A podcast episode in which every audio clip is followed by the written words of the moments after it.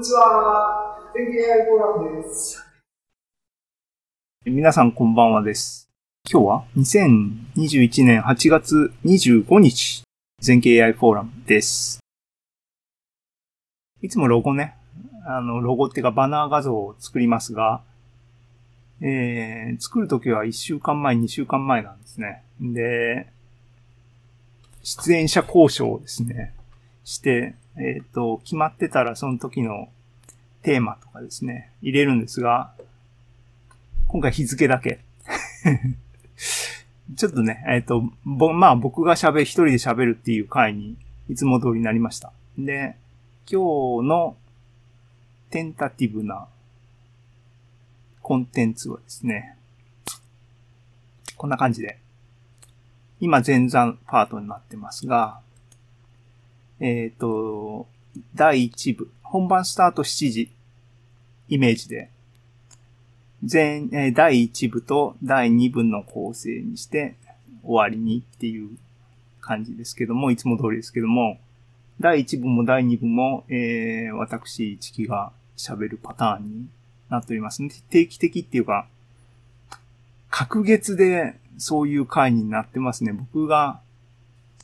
疲れたって言うと、あの、発表者をアレンジする記憶がなくなってっていうのが2ヶ月に1回みたいな感じになってるのかな。はい。えー、っと、えー、っとですね。今日は、いつもはですね、別なマシンを、別なマシンをですね、えー、正面で見てたりするんですが、今日はちょっと配置を見えない、カメラはこっち向いてますからね。このカメラに映ってないところで、一応、コックピット的な状況を変えてですね。えっ、ー、と、そうそう、えっ、ー、とね、ツイッターのハッシュタグでコミュニケーションとかね、あの、もちろんね、あの、あれなんですよ。YouTube のコメントすらきちんとフォローできてない人間が一人でどうやってツイッターでハッシュタグでやるんだっていう話はありますが、マイワンダムさん、こんばんはです。えっ、ー、と、僕の知ってる人かどうかよくわかんないですけども。あ、えっ、ー、と、今日、YouTube、あ、ヨミラさんですね。ありがとうございます。あの、ペンネーム。だから、マイワンダムさんってお呼びした方がいいかな。はい、よろしくお願いします。ありがとうございます。えー、ね、早くからね。まあ、前座で、あの、まだえー、雑談モードの話題を、でもね、雑談モードの話題がたくさんありすぎて、あの、後ろに食い込んでですね、しまうこともオプションとして僕一人なんでね、時間配分とかフレキシブルにやろうかなっていうふうに考えてますが、えー、っていうことで、YouTube でしょ？ここで YouTube を見て、ここにもう一個 Twitter もあって、Twitter ね、あの、もし Twitter でなんか投稿したい方はですね、ハッシュタグをですね、全景 AI フォーラム長いんで、全景 AI ってこう、ハイフンもアンスコ、アンダースコアも何もなしで、全景 AI っていうハッシュタグを僕はずっと使ってるんですが、そうすると、で、投稿してくれると、僕が喋りに夢中になってなくて、あの、周りに気を配る余裕があれば、フォローできますので、どんな条件付きだっていう話ですが、えっ、ー、と、コメントください。よろしくお願いします。ね、えっ、ー、と、これはあれだ。YouTube の配信うまくいってるかなっていうね。はい。で、えっ、ー、と、じゃあ、ぼちぼちと、ぼちぼちと、そういうアナウンスメント等々は、アナウンスといえばですね、あのー、ね、タイトルコールで、こんばんはーって言って、あの、2000何年、2021年8月25日全景 AI フォーラムですっていう、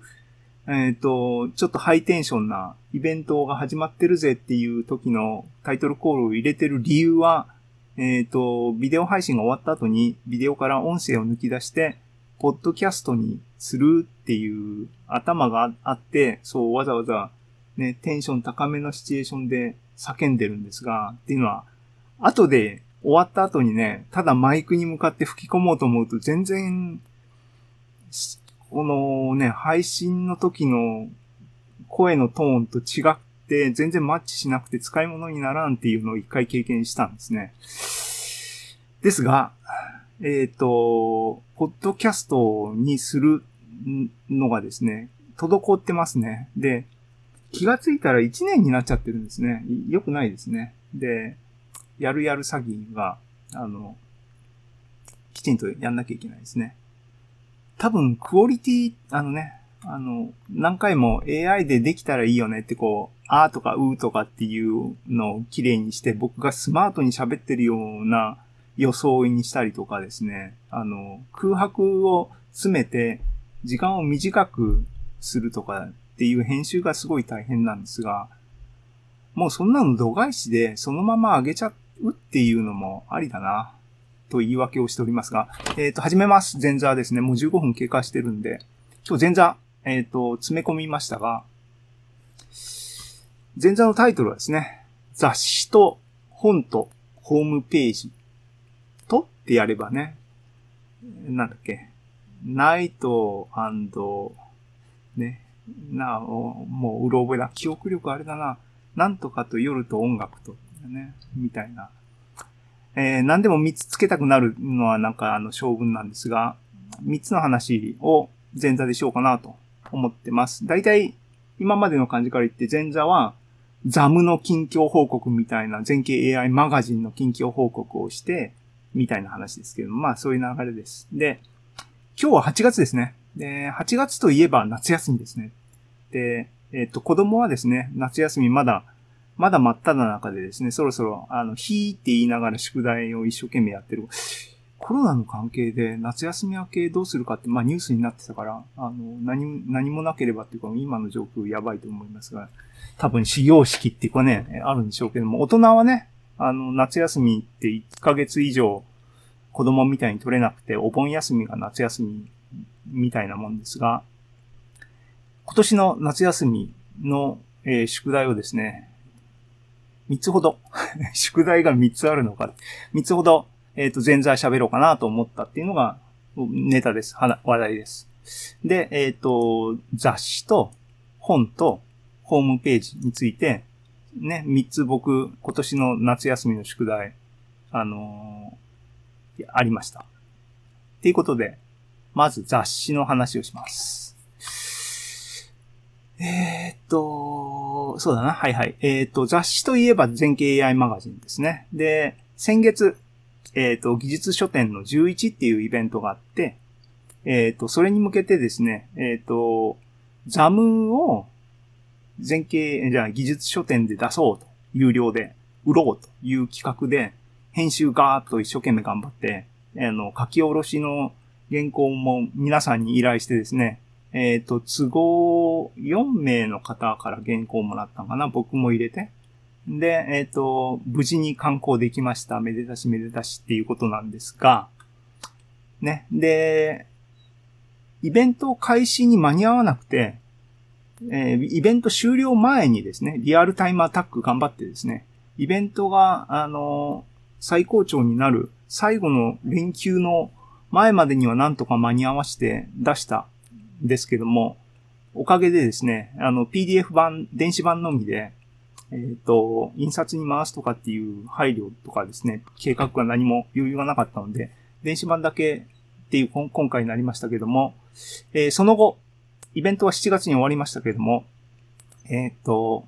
PDF が手元にあって、でね、えっ、と、売り物にしたんですけども、電子書籍っていうのがちょっと気になっていてですね、いわゆるですね、大手電子書籍店、書店、ありますね。そこに、そこに出すにはどうしたらいいんだろうっていうのをちょっと調べててですね、えっ、ー、と、大体電子書籍フォーマット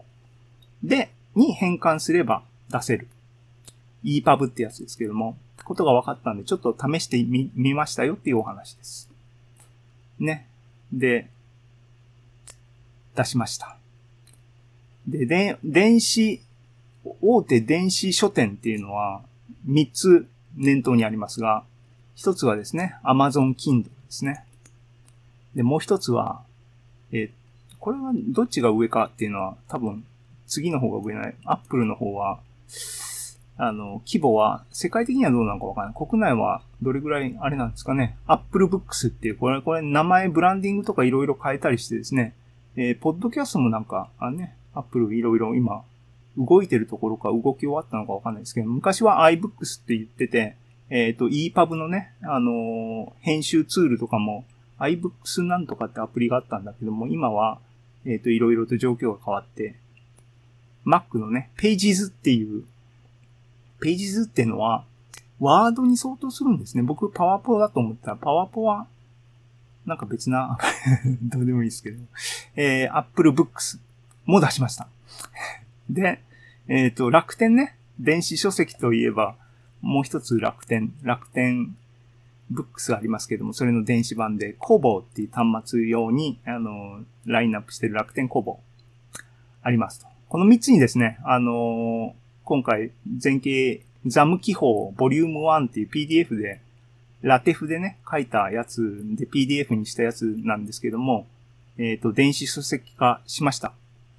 結構大変っていうかですね、悩みましたっていうかね、どういう風にみんなしてるんだろう。あと、どうするのがベストなんだろう。僕、電子書籍を自分が読まない人間なんで、どういうのが求められてるのかいまいちピンとこないんでですね、どうするのかなと思いましたが、とりあえずアップしました。詳しい話は、あもう、なしで、口頭で言うことを想定してんだな、自分のプレゼンは。えっ、ー、と、どういう風な形式にしたかっていうことですね。えっ、ー、と、全景 AI マガジンは、ラテフで組んでますが、えっ、ー、と、雑誌として僕は、あの、作ろうと思っていて、ページレイアウトをいろいろ、やっぱりね、あの、見開きでこうなりたいなとかっていうのを、あの、考えて作ってるので、いわゆる、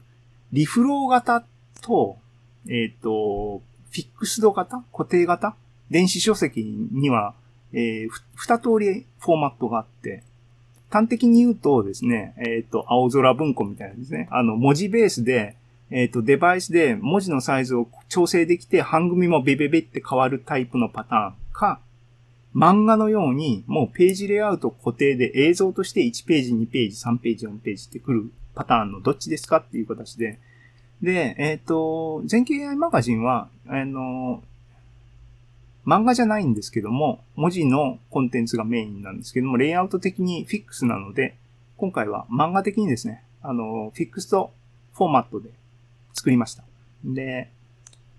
Amazon Kindle にですね、そういう漫画本を作るためのツールっていうのを Amazon さんが出していて、それに PDF 壊したら、ひな形パンって作ってくれたんで、それベースで、えっ、ー、と、まず Kindle を作って、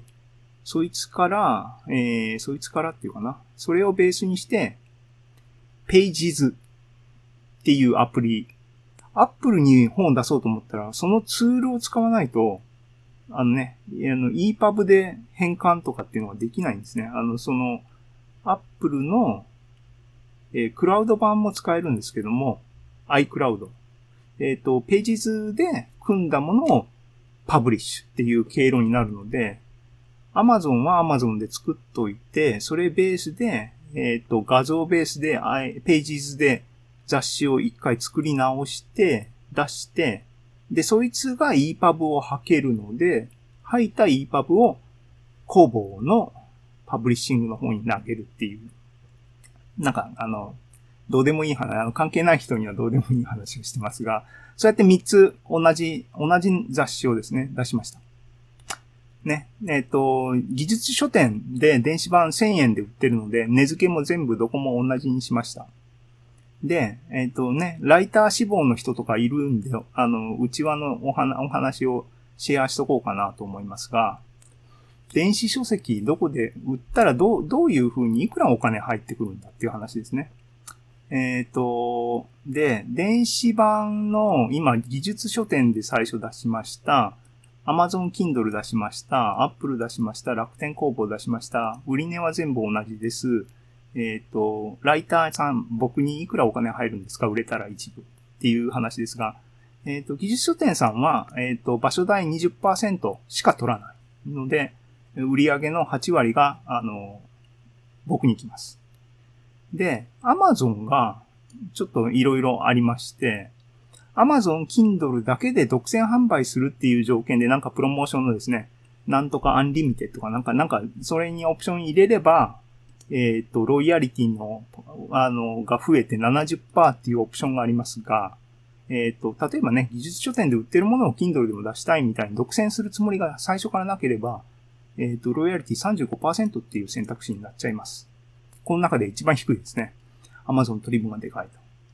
で、Apple Books と楽天工房はどっちも70%もらえます。これ見るとね、技術書店さんは、ライターに寄り添ってる、あれだなと。ちなみにこれ、あの、値段制限で、今現在はいくらだろう ?5 万円になったのかな？えっ、ー、と、の売り上げを、に届くまでは、場所代全然取らないんですよね、技術書店さんね。なんで、すごいな。だから結構、半分ボランティアみたいにやってんじゃないかなと思いますが、参考までに、えっ、ー、と、ブースっていうですね、同人系のオンライン販売サイトっていうのがあります。ここに、えっ、ー、と、僕個人で全景 AI フォーラムで出した紙の本は、えっ、ー、と、技術書店イベント終わったら紙の本売れなくなっちゃうんで、ブースの方に回してるんですが、えっ、と、そこはですね、あの、ロイヤリティっていうかですね、販売、委託販売手数料いくら取るんだっていう話ですけども、5.6%プラス22円しか取らないんですね。だから、もう90%以上もらえるっていうんで、あの、全然土俵が違います。ご参考までに ね、自分で本書いてる人っていう状況、経験値を積みましたっていう話です。はい。雑誌編のその2。でですね、あの、イベントが終わって電子版をえー、Amazon 等々に出して、お経験値上がったと思ってですね。一息ついたら、まあ、あの、またですね、証拠にもなくですね。てか、毎月のことですけども、また、あの、印刷に回しました。んで、いつものですね。け、めちゃくちゃ安いんですよね。やっぱここね、他のところと比べてもね。なんで、いつもここに頼むことになるんですが、えっ、ー、と、ぎ、えー、ザム記法を印刷に回しました。で、えっ、ー、と、ザムは全ページですね、僕フルカラーに印刷したんですね。やっぱ白黒だとなんか残念感が大変安いんですけどね。で、でも、ザムの電子版見たらわかりますが、180何ページ。月間ザムを全部バンバンバンとバインドしたので、あの、ページ数が186ページになっていて、それフルカラーで印刷するとちょっとね、あの、ちょっと辛いので、どうしようかなと思って、あの、月刊ザムの本文は落とすっていうことで、ここにね、赤い丸で書いてあるように、書き下ろしパート抜きずり版っていう形式でですね、月刊ザムの本文は落として、表紙だけ、あの、印刷するっていう、えー、バージョンを作りました。結果ですね、本文のページがそれでも66ページになりましたが、えー、66ページの全景 AI マガジンじゃないや、えー、ザム。全景 AI マガジン記法ボリューム1、えー、抜きずり版、印刷回しました。で、えっ、ー、と、ね、技術書店でバタバタしてて手が回ってなかったんですけども、すでに、えー、ザ、月間のザム記法の5月号っていうのはこの間もうできてました。で、そいつももう原稿できてるんで、あの、いつも通り、これ30何ページですけども、フルカラーで印刷袖も回しておきました。それが、先週か？今日からカウントしたら先週の出来事ですけども、えー、ね、京都のちょこっとさんから届きました。ダダーンと。ザム記法。66ページなんできちんとですね、バッチリとした背表紙があります。ね。それぞれ20部、あのー、印刷しました。で、えー、関係者に、えっ、ー、と、半分いかないぐらい配って、残りをまたブースに置いて欲しい人に買ってもらおうかなと思ってますが、で、こっちが、えー、5月号ですね。うん。やっぱ僕は古い人間なんで、このね、紙になって初めて、あ、できたな、終わったなって感じるんですが、新人類は PDF で満足しちゃうのかな。で、一応中身ですね。嬉しい嬉しい。ああ、一応、これって今、画面的には、画面的には、画面的には、あれ？これ、俺どうやったら見れるんだ？はい。ごめんなさいね、なんかね。あ、これだ。OK。画面的にはちょこっと映ってるのは、今ここに手元にあるんですけども、ね。緑色のが5月号で、後ろにこれあるのが、えー、ザム記法ですね。はい。で、あの、カメラだと短いんで、あれなんですけども、はい、アドミット。はい、こんばんは。えっ、ー、と、ページをね、えー、見せます。月刊ザムの方はですね、今回は、えー、表紙は、えっ、ー、と、古川さんがですね、3D グラフィックスで書いてくれたやつですね。で、で、印刷でここね、後ろの背景のバックカバーの本棚にですね、これまでのザム、月刊ザムが並んでるっていう素敵なやつですけどね。えー、コンテンツは、古川さんの、えっ、ー、と、記事と、石川さんの記事と、米田さんの記事が全フルカラーで入ってます。なかなかいい感じですよね。いつものことですけど。で、えっ、ー、と、ザム記法、えー、ボリューム1、抜きずり版ですけども、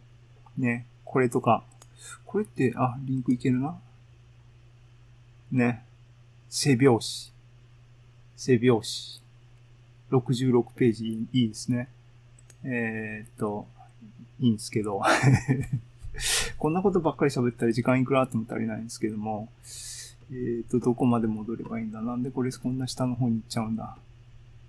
あんまりリンク飛ぶと良くないんだな。はい、えー、印刷来たよっていう話のところに行く、行く、行く、行く、行く、行く。そうね。えー、で、ザム記法は、あの、全ページを、あの、ちょっとお見せしない方がいいかなと思うんで、あの、僕の気に入ってる浮世絵をフィーチャーしたページをいっぱい、カラーでね、B5 の見開きだから B4 サイズでですね、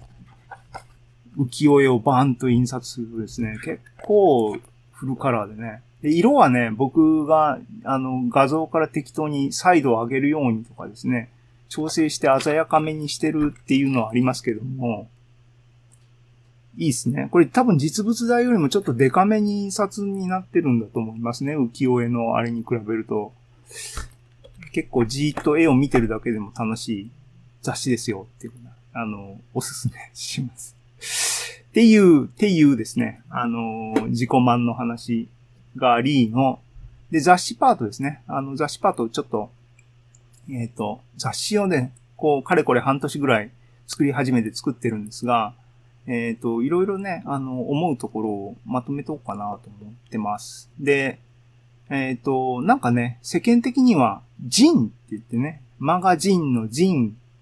を取ったジンっていうのが同人雑誌のノリなのかな？でもちょっとおしゃれめな人たちが作ってる同人雑誌のことをジンって呼ぶらしいんですが、流行ってるらしいですね。で、で、そういう同人の雑誌の雰囲気をいろいろ僕も観察し、自分もね、出しときながらですけども、観察すると、傾向としてですね、アートとか文学系のおしゃれめなやつをジンと言っ、漫画系の二次創作系が同人誌みたいな、そういう雰囲気なのかなと思いますね。で、僕たちが絡んでる技術書店の技術同人誌っていうのはそことちょっと多分漫画系に近い方で技術寄りに振ったっていうのが多分マジョリティなのかなっていう気がしますが、ちょっと別系統になるなるのかなっていうのが僕が感じるところですね。で、雑誌そのものっていうのをいろいろ研究して、研究っていうかね、世間の雑誌みたいなのをやっぱり見るようになりますよね。そうすると思うところはですね、歴史的に言うと、社会系みたいなね、世の中はこんな感じとかっていう系統のものと、アングラ、アンダーグラウンドとかカルト系の雑誌系みたいな、ちょっと暗めの、ちょっとこう入り込んでるみたいなっていうのも一つなんかから世界としてあるなっていうのは見えてますね。と、どうと見ながらですね、あの、自分でも雑誌っていうのを書いて、ていうかまとめて、えー、晒してますが、結構ね、主義主張をマイルドに世間に問う方法論として、粛々と雑誌に書いて、行くっていうのは、ありなんだなと、最近思いますね。あの、なんか俺こう思うんだっていうのを声高に言ってもみんな、まあ、もう、もうこうやって聞いてくれないんだけども、っていう風な気がちょっとしたりもしてます。えーなかなかね、うまくいかないですけどもね。はい。で、そういう風にいろんなものを見てるっていうんで、この商業雑誌もですね、結構 Amazon とかですね、いろいろ見てたら、レコメンドシステムがですね、的確に僕にレコメンドしてくるんで、最近ちょっといろいろ散財してます。で、おすすめっていうかね、面白い系っていうか、僕が買ったものを紹介するって感じですけども、前からね、表紙のデザインとかの話で引き合いに出したですね、ワイヤードの日本語版っていうのを、えっ、と、なんか気がついたらポンポンって買ってるんですけども、えっ、と、前編集長のですね、若林圭さんの時代の古めの5年ぐらい前のね、ワイヤードの紙版が Amazon で在庫があるとか言うとプチって押しちゃうんですね。あのね、音楽の学校とかですね、いい会社とか結構面白い内容ですよね。で、なんでこう、こうヒットするかっていうと、あの、この本ですね。若林氏のさよなら未来っていう本が、を出た時に多分買ったんですね。で、ずっと日々ペラペラと見ていると、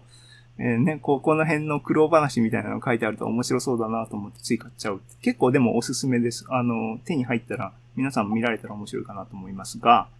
っていう話をどんどんしててもいいのかな？えっ、と、ね、マガジン、雑誌といえば、マガジンハウスで、マガジンハウスといえばブルータスなのかな？僕は全然知らなかった、知らないっていうか、当分ね、雑誌は、あの、範囲、アンテナの外だったんですけど、最近見てると、ブルータス月に2回も出してるんですね。すごいなと思うのと、全ページカラーで100ページ超えのそういう雑誌を定価750円で出してるっていうのは、しかも、それなりにきちん、それなりにって言うと失礼だな。プロが作ってるプロのコンテンツが100ページ以上ですよ。まあ、すごいなと思いますね。思いました。あの、思いました。ね、カスタード美味しいっすよね、とかね、うちのね、とかね。もう、網羅的に何でもやっちゃうんですね、ブルータス。えっ、と、アマゾンさんがそうやっていろんな雑誌を見てるとですね、あの、アドバ、あの、レコメンドしてくれるんですが、博報堂、恐れ多い博報堂が出してる広告っていう雑誌があるんですね。これの流通っていうバージョンはレコメンドされて買ってみました。あの、面白かったです。あの、ね、こう、物売りに関するいろんな、あの、舞台裏じゃないですけども、あの、見れて面白かった。で、そうやってね、なんか、マイナー系なっていうかね、同人っぽい雑誌みたいなの僕興味あって、なんかあったら買おうかなと思ってて、アマゾンさん、アマゾンで出てるから、どこまでがね、えっ、と、いわゆる同人系っていうか、音楽で言えばインディー系かメジャー系かっていうね、どこ、どこに線引きがあるのか僕今全然よくわかってないんですけども、っていうのは、このスペクテーターの、まあ、ネタがね、あのーえーホールアースカタログか。それがテーマにあって、あちょっと面白そうだなと思って、その辺きちんと読んどきたいなと思って買ったんですが、えっ、と、インディー系の雑誌なのかなと思ってたんですが、